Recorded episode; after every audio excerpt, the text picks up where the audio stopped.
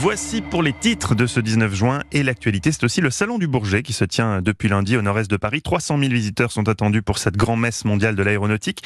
Sécurité des appareils, normes environnementales et nouvelles technologies sont quelques-unes des problématiques du moment. Bonjour Jérôme Bouchard. Bonjour. Merci d'être avec nous ce matin en direct sur Europe 1. Vous êtes expert aéronautique associé au, cabinet, au sein du cabinet Oliver Wyman.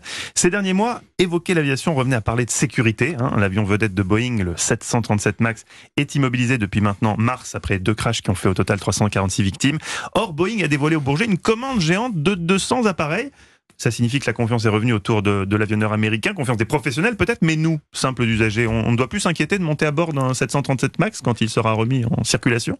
Bon, Je suis content que vous commenciez par euh, cette question de sécurité, parce que la sécurité, c'est vraiment ce qui est au cœur de l'industrie aéronautique, c'est la préoccupation principale. Vous l'avez dit, euh, commande surprise euh, de la part de British Airways hier, 200 appareils, hein, donc on mhm. parle d'un chiffre énorme. Je pense en effet que la confiance, en tout cas du marché, est revenue. Après, par rapport à la confiance des passagers, vous et moi, ben, j'attends bien entendu que les autorités de certification américaines puissent publier euh, le bulletin qui rendra le Boeing euh, volable. Est-ce que c'est pas étonnant Enfin, je connais rien au business de, de, de, des avionneurs, mais comment euh, British Airways a pu passer une commande de 200 appareils sur un, sur un modèle qui est encore un peu suspect avant qu'il y ait une nouvelle certification? Pourquoi pas prendre tout simplement un Airbus, un modèle équivalent? Pourquoi choisir Il y, a, il y, a évidemment une guerre commerciale, mais la, la, réponse à votre question, elle est simple. Elle réside dans le fait que l'industrie aéronautique a la chance d'avoir un backlog, c'est-à-dire un montant d'un carnet de commandes, oui, un carnet de commandes total de plus de 7 à 10 ans.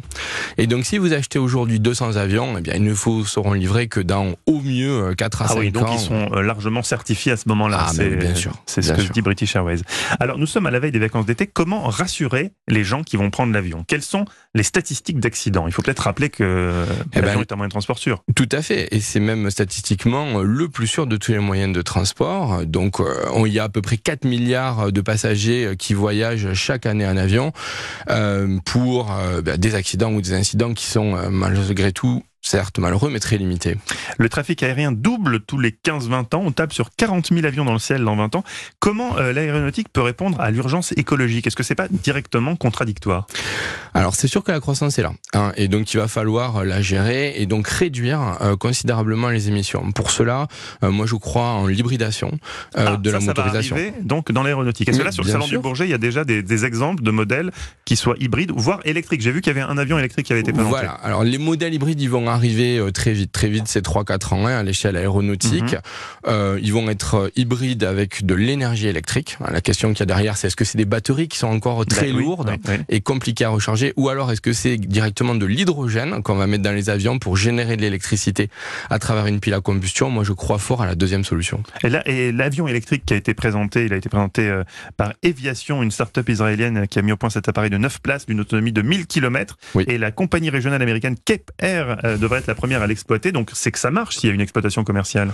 Non, c'est gadget pour vous. Oui, ça reste du gadget. Hein. Enfin, déjà, 9 places, euh, c'est des avions euh, très petits. Euh, bon, 1000 km, ça peut paraître intéressant, mais en fait, une fois qu'on a enlevé les marges de sécurité, il reste pas grand-chose. Ce qui est bien, c'est que voilà, l'industrie aéronautique est une industrie pionnière. Elle prend à cœur ce problème écologique et elle propose des premières solutions. Alors, vous nous dites que, que le marché se porte bien. Pourtant, de la part des voyageurs, il y a de plus en plus une culpabilité à prendre l'avion, surtout sur des courtes distances, rapport évidemment aux émissions de CO2. En Suède, ça a même un nom, le Flixgam, le Flixgam, littéralement la honte euh, de prendre l'avion.